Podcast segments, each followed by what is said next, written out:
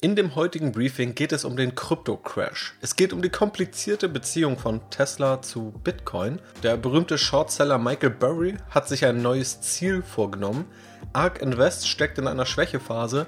Es gibt eine Lüge der langen Frist, also warum der Long-Term lügen kann und wann das der Fall ist. Es geht um das API-Ökosystem und einige Börsengänge, die jetzt anstehen bzw. gerade passiert sind. Außerdem stelle ich die Frage, ob die Suche nach der nächsten Amazon-Aktie eine Suche ins Verderben sein wird. Und zum Ende die Börsenweisheit der Woche. Also viel Spaß!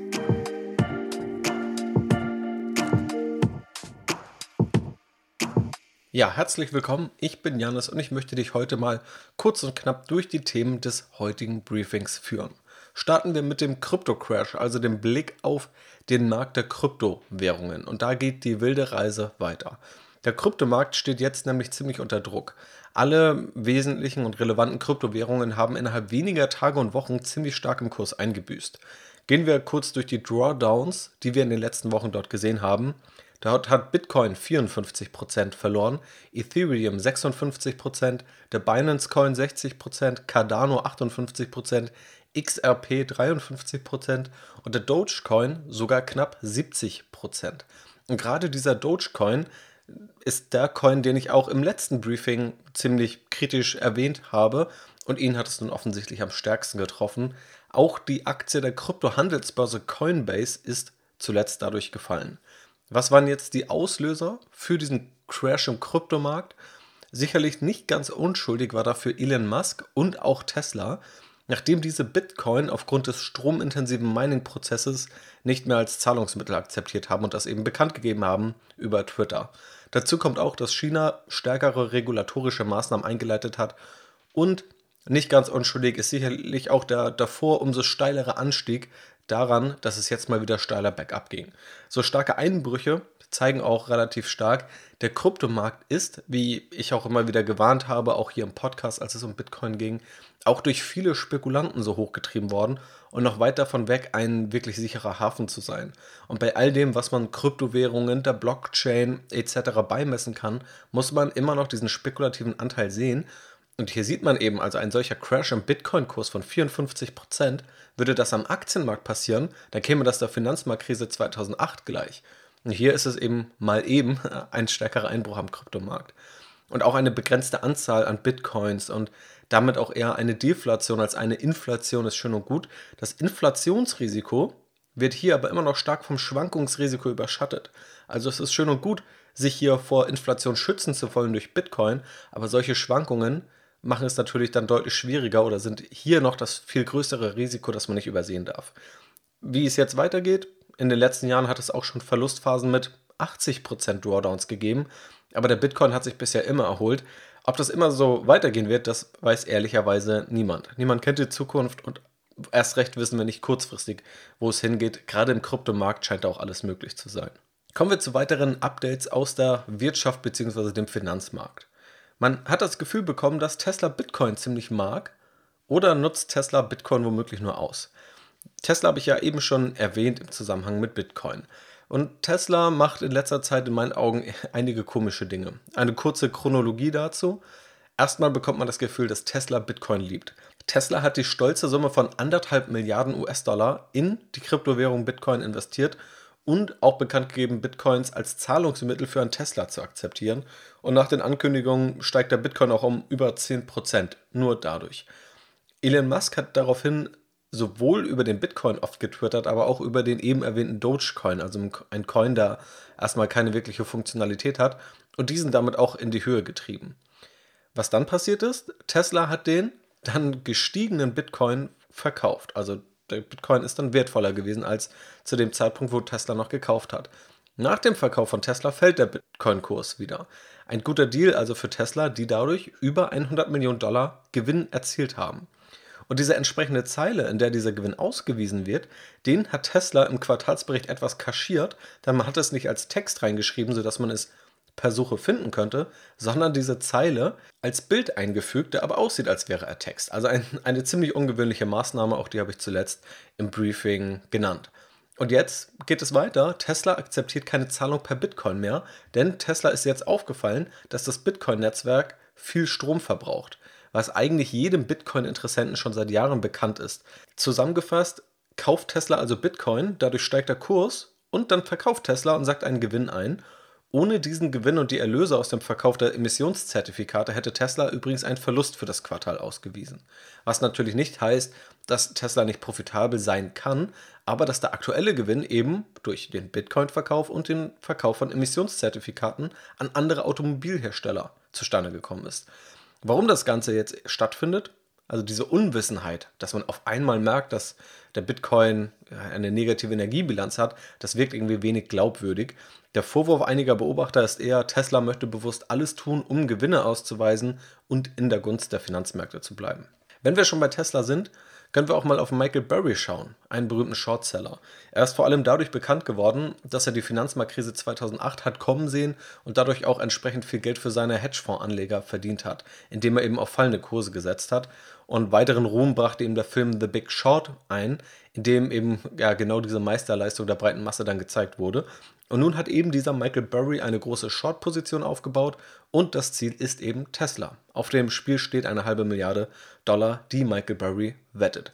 Für Tesla muss man sagen, ist das erstmal nichts Neues. Seit Jahren müssen sie sich mit Leerverkäufern herumschlagen und seit Jahren gewinnt eher Tesla als die Leerverkäufer.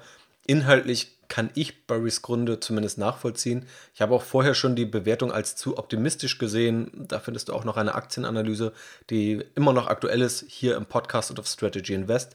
Und dadurch, dass Tesla jetzt im letzten Quartal ohne den Verkauf aus Emissionszertifikaten und Bitcoin-Gewinn einen Verlust erzielt hätte, sieht Burry wohl den richtigen Zeitpunkt für einen Leerverkauf gekommen.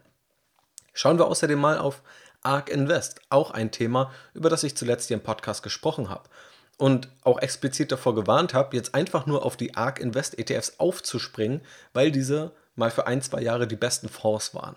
Und da habe ich auch aufgezeigt, dass historisch die allerwenigsten oder im Grunde keine Fonds es geschafft haben, konstant so überdurchschnittlich outzuperformen. Und im Zuge der letzten Korrekturen im Bereich der stark wachsenden Aktienunternehmen hat es eben auch ARK Invest und damit auch die Gründerin Kathy Wood getroffen. In diesem Jahr liegt beispielsweise der ARK Innovation ETF bei etwa minus 15 Prozent. Zeitweise lag das Minus auch bei über 30 Prozent. ARK bleibt allerdings optimistisch und schreibt beispielsweise auf Twitter, dass die Rotation von Wachstumsaktien in Value-Aktien den Bullenmarkt verbreitert hat und gestärkt hat, außerdem dazu führt, dass eine neue Technologieblase vermieden wird und dass es die Grundlage dafür setzt, dass nun wieder innovationsbasierte Strategien gut funktionieren können. Inhaltlich kann ich dem, was ARK da sagt, erstmal zustimmen. Viele, die aber vorher einfach nur wegen der hohen Renditen auf den ARK-Zug aufspringen wollten, werden nun wieder an eine realistischere Erwartungshaltung gewöhnt und merken, dass es nicht nur langweilige Theorie ist, dass solche Fonds auch irgendwann mal der Regression zum Mittelwert erliegen, sondern dass auch wirklich in der Praxis es nicht realistisch ist, solche Renditen, die beispielsweise ARK in den letzten ein, zwei Jahren geliefert hat, dauerhaft zu erreichen. Außerdem kann die langfristige Betrachtung manchmal täuschen. AQR, die immer wieder interessante Studien und Analysen veröffentlichen, die selbst sehr quantitativ vorgehen, also sehr zahlenorientiert an Anlagestrategien vorgehen, haben einen neuen Post veröffentlicht mit dem Titel The Long Run is Lying to You. Wo lügt hier also die langfristige Sicht? Im Zentrum steht hier das Value Investing. Nachdem die Strategie bekannt und populär wurde, unter anderem durch Benjamin Graham und Warren Buffett, hat sie etwa seit 1990 nicht mehr so starke Ergebnisse wie vorher geliefert, Gerade in den letzten fünf bis zehn Jahren waren Growth-Aktien deutlich stärker, was tatsächlich auch eine Ausnahme darstellt, wenn man sich die letzten Jahrzehnte und die Jahrzehnte davor, vor 1990 vor allem, anschaut. Die Autoren nehmen nun die These ein, die Rendite, die das Value Investing über die letzten 30 Jahre geliefert hat, ist nicht das, was man in Zukunft erwarten sollte, sondern es ist höher. Und hier, sagen die Autoren, lügt eben die langfristige Betrachtung. Warum? Weil sich die Bewertungsniveaus verändert haben. Die Value-Strategie ist heute günstiger als vorher. Gleiches gilt auch für internationale Aktienmärkte, die zuletzt schlechter liefen als die USA und dadurch aber günstiger geworden sind. Und je günstiger eine Strategie ist, also letztendlich je günstiger die Aktien sind, in die man investiert nach so einer Strategie, desto schlechter ist in der Regel ihre historische Rendite, desto höher aber ihre zukünftige. In diesem konkreten Beispiel sagen sie also, dass Value-Aktien gerade seit 1990 oder auch in den letzten zehn Jahren natürlich nicht so gut performt haben wie andere Strategien, es vor allem aber auch daran liegt, dass heute Value-Aktien im Vergleich zu Wachstumsaktien nochmal deutlich günstiger bewertet sind, als sie es vorher waren. Das heißt, wenn diese heute günstiger bewertet sind, war das historisch eher ein Indikator dafür, dass die zukünftigen Erträge wieder höher sind. Und in dem Sinne lügt eben die historische langfristige Betrachtung. In der Analyse bauen die Autoren auch ein Regressions-Framework dazu und können diese These da auch bestätigen. Unter anderem heißt es dort im Original, Basically, accounting for valuation changes makes us more sure that the stock market, the bond market, and the value factors expected return is a healthy positive. Außerdem bin ich noch über einen ausführlichen Beitrag über das API-Ökosystem gestolpert. Also ebenfalls ein spannender Beitrag, aber nochmal eine ganz andere Ecke als das Value Investing. Vielmehr auch ein Beitrag mit einigen Denkanstößen, die in meinen Augen recht gut verdeutlichen, wie die digitale Welt sich aktuell entwickelt und was dort spannende Überlegungen sind. Es geht also um APIs, eigentlich die Schnittstellen, die mit das Internet betreiben, was eben vor allem deshalb spannend ist, da diese heute ein zentraler Bestandteil für viele Tech-Unternehmen sind. Und die wichtigsten Fakten daraus habe ich einmal für dich extrahiert. APIs sind erst einmal vorkonfigurierte und benutzerfreundliche Schnittstellen, über die Daten zwischen Services ausgetauscht werden können. Vereinfacht ausgedrückt, Menschen kommunizieren digital über optische Oberflächen wie WhatsApp beispielsweise. Maschinen allerdings kommunizieren über APIs. Dort können Daten hin und her geschickt werden. Es gibt dabei unterschiedliche Formen von APIs, aber hier geht es in dem Beitrag um APIs, die Unternehmen wiederum anderen Unternehmen anbieten. Sie bauen also eine Lösung für ein komplexes Problem und andere Unternehmen können diese Lösung einfach über die API mitnutzen und integrieren. Als konkretes Beispiel die Zahlungsabwicklung. Shopify bietet eine E-Commerce-Software, also jemand kann einen Online-Shop über Shopify aufsetzen. Shopify selbst entwickelt jetzt aber keine Lösung zur Zahlungsabwicklung, sondern nutzt dafür die API von Stripe, einem anderen Unternehmen. Stripe hat also die komplexe Lösung entwickelt und stellt sie für Shopify einfach über eine API zur Verfügung. Andere Beispiele sind die Roboter- bzw. Bot-Erkennung durch sogenannte Captchas. Also wenn du irgendwelche lustigen Bilderrätsel lösen musst, dann entwickelt das eine Seite in der Regel nicht selbst, sondern greift hier per API auch darauf zu. Warum sollte man also so etwas selbst entwickeln, wenn es dafür eine Lösung, beispielsweise als API, gibt? Viele Unternehmen bieten vor allem APIs, also komplexe Lösungen als einfache Integration für andere Unternehmen an. Beispiele dafür sind Stripe, Adyen und Square im Payment-Bereich, Shopify und BigCommerce als E-Commerce-Lösung, Twilio für Kommunikationsservices, Okta im Bereich Identitätsmanagement und Zugriffssicherheit, Cloudflare und CrowdStrike im Bereich Cybersecurity, also Internetsicherheit, Amazon, Google und Microsoft beispielsweise im Cloud-Hosting oder FactSet, wenn es um Finanzdaten geht. All das sind bestehende API-Lösungen. Zu vielen dieser Aktienunternehmen habe ich auch schon Aktienanalysen veröffentlicht. Wenn dich das tiefergreifend interessiert, schau einfach auf strategyinvest.de nach. Die optimale Positionierung für API-Lösungen entsteht durch zwei Voraussetzungen. Erstens, die API muss eine kritische Lösung bereitstellen, ohne die das Produkt nicht funktioniert. Und zweitens, sie sollte kein Alleinstellungsmerkmal des eigentlichen Produktes sein. So, wie geht das jetzt Hand in Hand? Wieder als Beispiel der Zahlungsabwicklung. Jeder Online-Shop braucht zwingend eine Zahlungsabwicklung. Ohne geht es nicht. Ein Online-Shop muss diese aber nicht selbst entwickeln, da es nicht zur Aufgabe des Online-Shops selbst gehören sollte. Ein Online-Shop sollte Produkte entwickeln, Produkte einkaufen, das Marketing hinbekommen, aber sich nicht um Integration in Richtung Zahlungsabwicklung kümmern. Und genau hier sind also Unternehmen, die solche API-Lösungen anbieten, besonders interessant. Das hat dann positive Effekte. Der Markt ist groß, der Burggraben ebenfalls. Unternehmen brauchen dann auch eine solche API-Lösung. Es entstehen Netzwerk- und Skaleneffekte beim Aufbau und Wachsen des eigenen Unternehmens, das die API anbietet. So also mal kurz zusammengefasst dieser Beitrag. Ich verlinke ihn dir auch in den Podcast Show Notes findest du den Link zum Briefing mit allen Quellen. Und auch für Nicht-Programmierer macht es es einfacher, APIs zu verstehen und warum diese so wichtig sind und damit auch dieses Betriebssystem des Internets beispielsweise und vielen Unternehmen, die jetzt gerade das Internet hervorbringt, besser zu verstehen. Einige API-Unternehmen habe ich mir auch schon angeschaut, einige werden in Kürze folgen. Da kannst du auf jeden Fall gespannt sein. Außerdem haben einige Unternehmen zuletzt den Schritt an die Börse gewagt. Zum einen Oatly, der schwedische Hersteller und Anbieter von Hafermilch und hat direkt am ersten Börsentag tatsächlich den Wert um etwa 30% steigern können. Am Ende des Börsentags stand Oatly bei einer Bewertung von etwa 13 Milliarden US-Dollar. Nach meinem Geschmack recht teuer. Ich werde mir Oatly in Kürze aber nochmal genauer anschauen. Der Video-Hosting-Anbieter Vimeo, den ich übrigens selbst auch seit Jahren kostenpflichtig nutze, das weiß jeder, der beispielsweise mal in der Academy war oder bei Strategy Invest und da mal Videos gesehen hat, die sind alle bei Vimeo gehostet, ist nun ebenfalls an die Börse gegangen. An der Börse ging es aber da direkt erstmal 20% von der ursprünglich angepeilten Bewertung bergab auf nun etwa 8 Milliarden US-Dollar bei etwa 300 Millionen Dollar Jahresumsatz.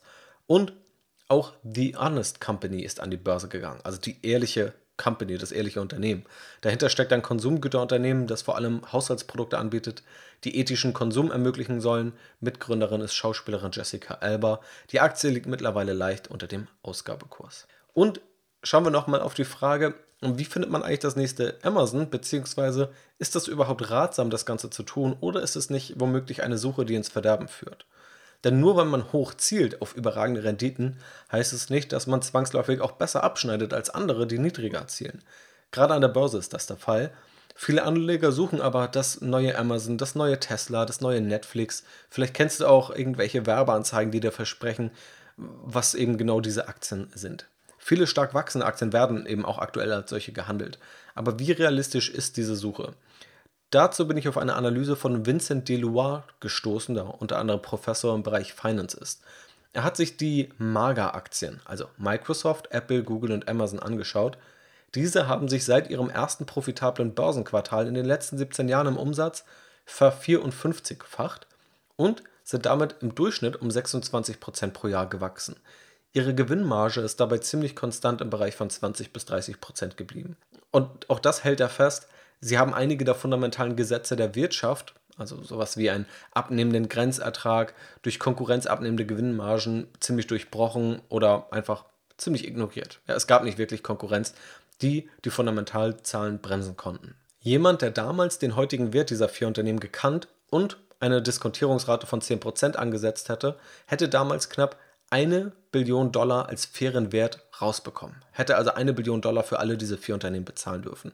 Tatsächlich haben die vier Unternehmen zusammen damals nur knapp 50 Milliarden US-Dollar gekostet.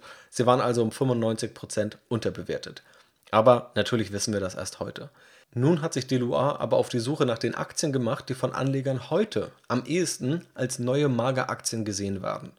Was hat er also im ersten Schritt gemacht? Er hat 351 Unternehmen aus dem Russell 3000 also einem US-amerikanischen Aktienindex mit 3000 Aktien, genommen, die ein Kursumsatzverhältnis von über 10 haben, also Aktien, die besonders optimistisch gerade gehandelt werden. Etwa 50% stammen aus dem Healthcare-Bereich und etwa 25% aus dem Technologiebereich. Im zweiten Schritt hat er dann angenommen, dass diese Aktien die gleiche Entwicklung wie die Mager-Aktien hinlegen. Also sie ver54-fachen ihre Umsätze in den nächsten 17 Jahren, halten so hohe Margen und werden mit dem 6,4-fachen des Umsatzes bewertet, also so wie die Mager-Aktien heute. Und die Kursentwicklung hat er mit 10% abdiskontiert, um den heutigen Wert dieser Aktien zu bekommen. Ist beispielsweise auch ein ziemlich ähnliches Vorgehen, wie ich es in meinen Renditeberechnungen oder in der Berechnung des fairen Werts in meinen Aktienanalysen umsetze. Sein Ergebnis ist dabei, 14 dieser Aktien müssen 2038 mehr als 4 Billionen US-Dollar wert sein, was heute zum Vergleich keine einzige Aktie ist und elf Aktien müssten dann 2038 jeweils mehr als 500 Milliarden US-Dollar Umsatz machen. Zum Vergleich, Amazon lag zuletzt bei 386 Milliarden US-Dollar. Was bedeutet das jetzt? Einige Aktien sind nach wie vor sehr optimistisch bewertet. Es heißt aber nicht, dass diese Aktien nicht erfolgreich sein können. Dass aus diesen ähnlich außerordentliche Renditen wie aus den Mager-Aktien entstehen, ist bei den meisten aber unrealistisch. Wie gesagt, trotzdem können einige davon sehr gut performen, auch wenn sie nicht an eine Rendite wie bei der Amazon-Aktie herankommen. Er hat auch noch weiter getestet und berechnet, ob zumindest wenige Outperformer, also wenige sehr gute Aktien, ein solches reines Hyper-Growth-Depot retten können. Und in der Vergangenheit hätte ein breit gestreuter Ansatz auf die teuersten Aktien nicht funktioniert, sondern deutlich unterdurchschnittlich abgeschnitten. Sein Ergebnis, und das ist auch die Hauptaussage daraus, Wachstum zu jedem Preis zu kaufen, ist keine gute Strategie, sondern der Preis zählt genauso und das auch immer noch. Wörtlich sagt er, Growth at any cost is not a strategy, price matters always. In diesem Sinne schließe ich natürlich ab mit der Börsenweisheit der Woche. Und zwar kommt sie von Warren Buffett und passt auch ziemlich gut zu dem letzten Thema, dass es nicht nur um Wachstum geht, sondern auch um Preise und dass es nicht darum geht, welches Wachstum in der Vergangenheit erreicht wurde, sondern vor allem, welches Wachstum in der Zukunft erreicht werden kann. Warren Buffett sagt, der Investor von heute profitiert nicht vom Wachstum von gestern. Das war es also mit dem heutigen Briefing. Alle relevanten und weiterführenden Links findest du wie immer in der Podcast-Beschreibung. Vielen Dank für alle positiven Bewertungen, die zuletzt dazugekommen sind. Freut mich in jedem Fall sehr. Und wir hören uns in Kürze hier im Podcast wieder. Vielen Dank, dass du dabei bist und bis zum nächsten Mal.